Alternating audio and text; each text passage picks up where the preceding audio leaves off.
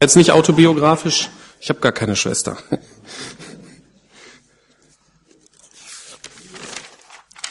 Bruder habe ich, ja.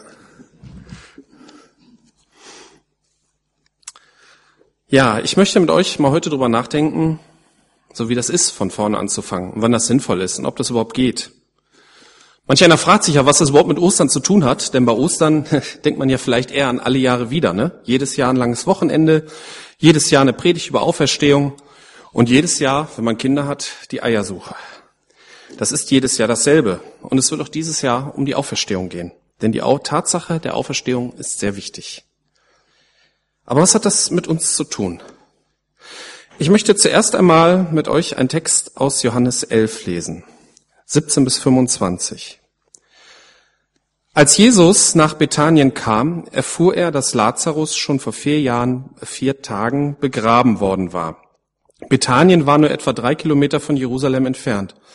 Und viele Juden aus der Stadt waren zu Martha und Maria gekommen, um sie in ihrem Leid zu trösten. Als Martha hörte, dass Jesus auf dem Weg zu ihnen war, ging sie ihm entgegen. Maria aber blieb zu Hause.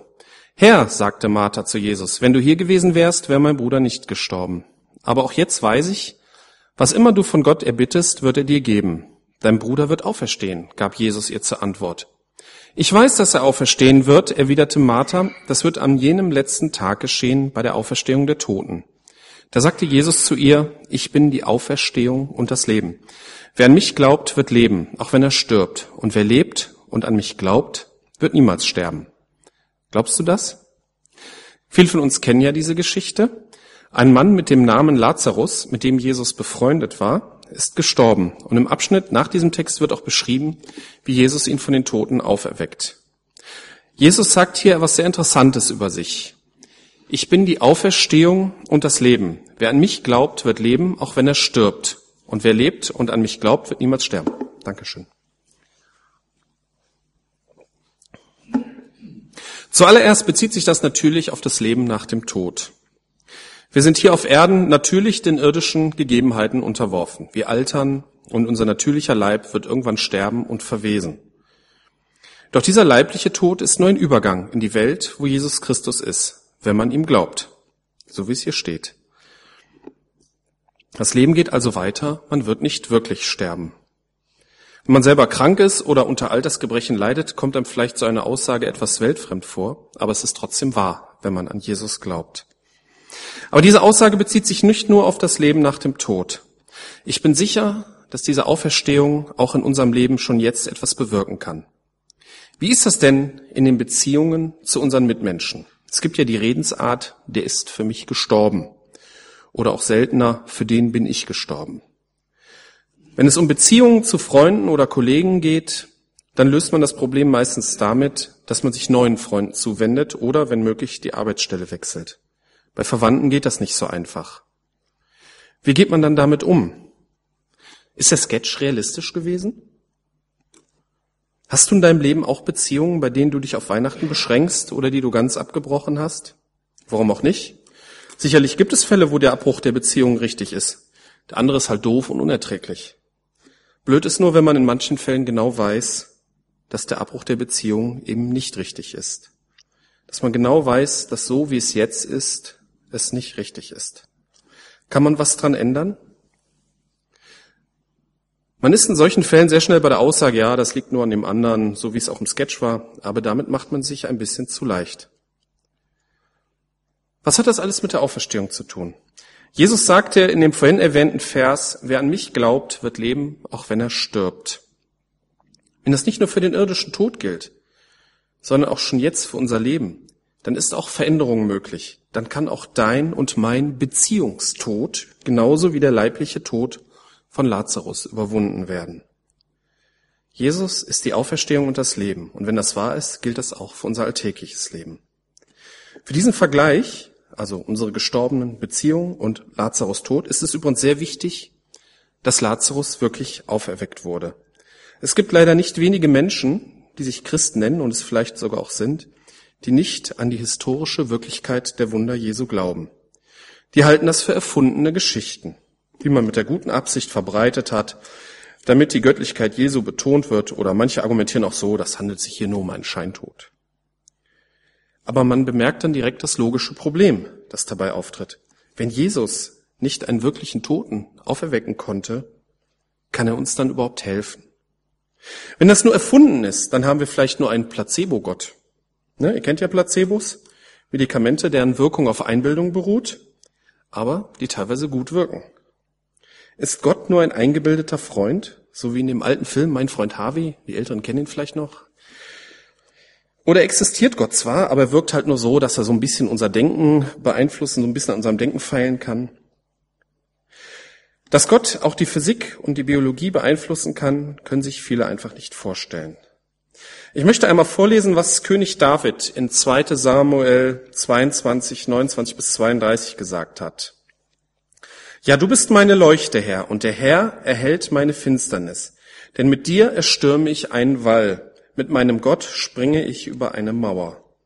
Gott, sein Weg ist vollkommen, des Herrn Wort ist lauter, ein Schild ist er allen, die sich bei ihm bergen. Denn wer ist Gott außer dem Herrn und wer ist ein Fels außer unserem Gott?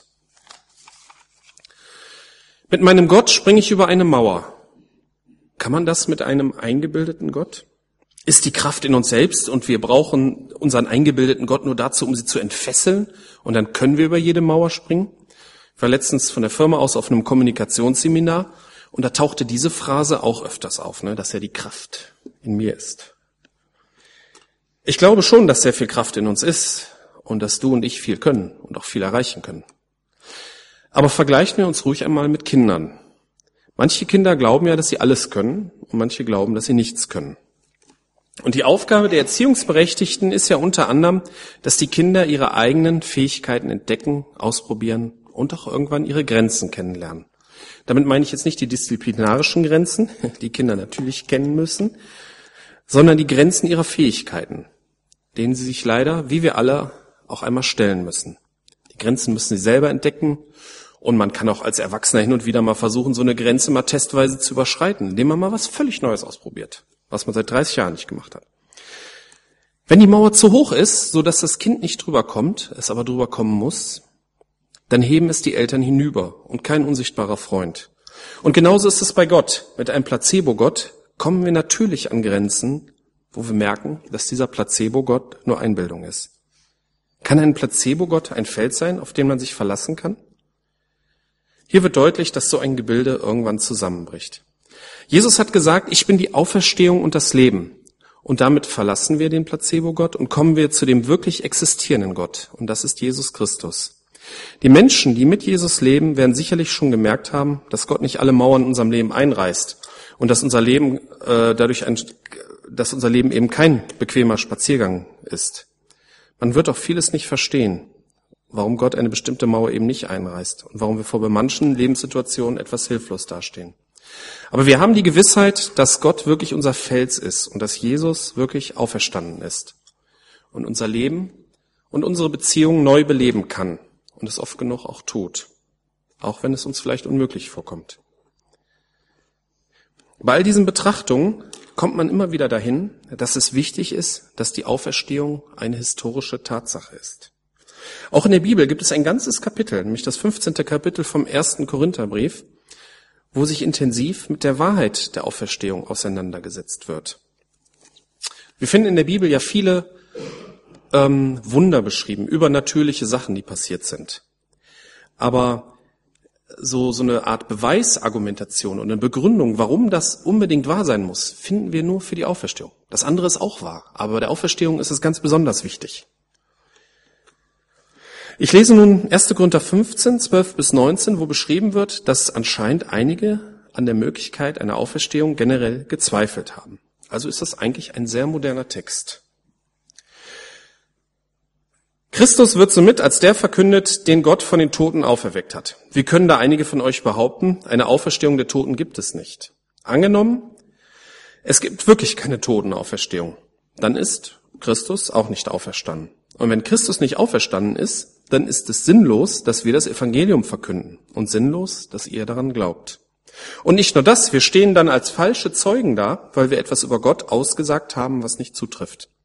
Wir haben bezeugt, dass er Christus auferweckt hat. Aber wenn es stimmt, dass die Toten nicht auferweckt werden, dann hat er das ja gar nicht getan. Um es noch einmal zu sagen, wenn die Toten nicht auferstehen, ist auch Christus nicht auferstanden. Und wenn Christus nicht auferstanden ist, dann ist euer Glaube eine Illusion. Die Schuld, die ihr durch eure Sünden auf euch geladen habt, liegt dann immer noch auf euch. Und auch die, die im Glauben an Christus gestorben sind, sind dann verloren. Wenn die Hoffnung, die Christus uns gegeben hat, nicht über das Leben in der jetzigen Welt hinausreicht, sind wir bedauernswerter als alle anderen Menschen. Dieser Text ist sehr eindeutig. Wenn die Auferstehung nicht wirklich historisch passiert ist, also wenn es, wenn es damals Kameras gegeben hätte, hätte man den auferstandenen Jesus filmen können. Dann könnten wir, wenn es nicht wirklich wahr wäre, könnten wir die Gemeinde zumachen, alle nach Hause gehen. Also das muss uns immer bewusst sein, dass das eine ganz wichtige Sache ist. Es gibt ja nicht wenige Menschen, die sich Christ nennen, aber trotzdem nicht an die historische Authentizität der Auferstehung Jesu glauben. Solche Menschen, und das übernehme ich jetzt ganz ohne, Beheb ohne Überheblichkeit, einfach sachlich aus dem Bibeltext, sind bedauernswert. Sie kennen die Wahrheit nicht und die haben wirklich nur ein Placebo-Gott. In dem Text wird in einigen Stichpunkten betont, warum es wichtig ist, dass die Auferstehung Christi eine historische Tatsache ist. Wenn Christus nicht auferstanden ist, dann ist das Evangelium sinnlos. Ne, eine Kernaussage des Evangeliums ist, dass wir nach unserem Tod bei Jesus sein werden. Das sagt Jesus zum Beispiel dem Verbrecher am Kreuz in, in Lukas 23, 40 bis 43. Weiterhin werden auch wir irgendwann auferstehen, das steht auch in Lukas 20, in ähnlicher Weise wie Jesus, was in 1. Korinther 15, Vers 20 angedeutet wird. Das möchte ich mal lesen. Christus ist von den Toten auferstanden. Er ist der Erste, den Gott auferweckt hat, und seine Auferstehung gibt uns die Gewähr, dass auch die, die im Glauben an ihn gestorben sind, auferstehen werden. Wenn es keine Auferstehung gab und gibt, dann wird das nicht passieren. Und dann könnten wir so leben, wie es Paulus äh, in 1. Korinther 15, 32b so bildhaft sagt. Wenn die Toten nicht auferstehen, können wir es gleich mit denen halten, die sagen, kommt, wir essen und trinken, denn morgen sind wir tot dann könnten wir wirklich aus dem Leben eine Riesenparty machen, weil es bleibt nichts danach. Wenn Christus nicht auferstanden ist, dann stehen wir als falsche Zeugen da. Ich habe oft schon gehört, habt ihr bestimmt auch schon oft gehört, ist ja gar nicht so wichtig, was man glaubt. Hauptsache, man glaubt irgendwas und hat irgendwelche ethischen Normen, an denen man sich orientiert. Mich hat mal ein bisschen interessiert, was man so an Aussagen über die Auferstehung findet und habe dazu im Internet mal ein bisschen gesucht. Es gibt viele Publikationen, die versuchen, die Auferstehung als Wahrheit zu begründen. Und diese Publikationen kommen zum Großteil aus der freikirchlichen Ecke. Ne, wenn er dann eingibt, Wahrheit, Auferstehung, ganz viel. Es gibt auch katholische und evangelische Publikationen, die so argumentieren. Dann habe ich in einem Interview eines evangelikal ausgerichteten Professors über die Auferstehung eine interessante Aussage gefunden. So hat etwa, das ist jetzt ein Zitat von diesem Professor, so hat etwa der nordelbische Bischof Hans Christian Knut davor gewarnt, das Ostergeschehen mit Beweisen erklären zu wollen. Ostern erzähle nicht die Geschichte von der Wiederbelebung eines toten Körpers. Bin ich sehr hellhörig geworden und habe versucht, die Originalquelle dieser Aussage zu finden. Habe ich leider nicht. Und ich weiß auch nicht so recht, wie dieser Bischof das dann gemeint hat. Ich habe versucht, den anzurufen, aber da ich erst am Karfreitag angefangen habe, die Predigt vorzubereiten, war da leider keiner im Büro und die Privatnummer hat er nicht veröffentlicht. Ich habe mir jetzt mal eine Mail geschickt, ich bin mal gespannt, was er antwortet. Bis auf einige Namen aus der Vergangenheit, wie zum Beispiel Bultmann, habe ich kaum einen aktiven Pastor, Bischof oder Theologieprofessor gefunden, der die Histori Historizität der Auferstehung in Zweifel zieht. Zumindest habe ich keine Veröffentlichung gefunden. Anscheinend, also die Wunder der, die Wunder Jesu, die Authentizität der Wunder Jesu, die werden von vielen Kirchenleuten in Zweifel gezogen, gerade von der evangelischen Kirche. Habe ich in meinem Konfirmandenunterricht vor 30 Jahren? Ja, vor 30 Jahren. Habe ich das auch selber ähm, ja quasi so lernen müssen oder stand zumindest in den Unterlagen. Aber an die Auferstehung trauen sich viele nicht dran. Vielleicht wird der Vers doch ernst genommen. Wir stehen dann als falsche Zeugen da, weil wir etwas über Gott ausgesagt haben, was nicht zutrifft. Wir haben bezeugt, dass er Christus auferweckt hat, aber wenn es stimmt, dass die Toten nicht auferweckt werden, hat er das ja gar nicht getan. In diesem Fall wären wir Lügner und das will wohl keiner sein. Dann der dritte Punkt ist, wenn Christus nicht auferstanden ist, dann ist unsere Schuld immer noch auf uns. So steht es in Vers 17. Wenn Christus nicht auferstanden ist, so ist euer Glaube eine Illusion. Die Schuld, die ihr euch durch eure Sünden auf euch geladen habt, liegt dann immer noch auf euch. Wir haben im Abendmahl ja vorhin wieder dran gedacht, dass Jesus unsere Schuld von uns genommen hat, dass er für unsere Schuld bezahlt hat. Und das wäre nur ein totes, nutzloses Ritual, wenn Jesus nicht wirklich auferstanden wäre. Aber Jesus ist wirklich auferstanden. Es ist wahr. Wir müssen uns natürlich auch kommende Woche wieder den Schwierigkeiten stellen. Und wenn wir tote Beziehungen haben, die wiederbelebt gehören, dann können wir uns an den Auferstandenen wenden. Ich weiß, dass es nicht leicht ist. Ich habe in meinem Leben da auch Schwierigkeiten und bin immer überlegen, wie macht man das jetzt? Aber diese eine Hoffnung, die haben wir. Und die reicht auch über dieses Leben hinaus. Und alle Mauern und Schwierigkeiten in unserem Leben, die dürfen manchmal auch so ein bisschen verblassen, ne? wenn man den Blick auf Jesus hat, auf das, was uns erwartet. Die Hoffnung, diese Gewissheit, die ist die Grundlage eines jeden Christenlebens. Und ich wiederhole nochmal den Vers 20. Christus ist von den Toten auferstanden. Er ist der Erste, den Gott auferweckt hat. Und seine Auferstehung gibt uns die Gewähr, dass auch die, dass auch wir, die im Glauben an ihn gestorben sind und sterben werden, auferstehen werden. Amen.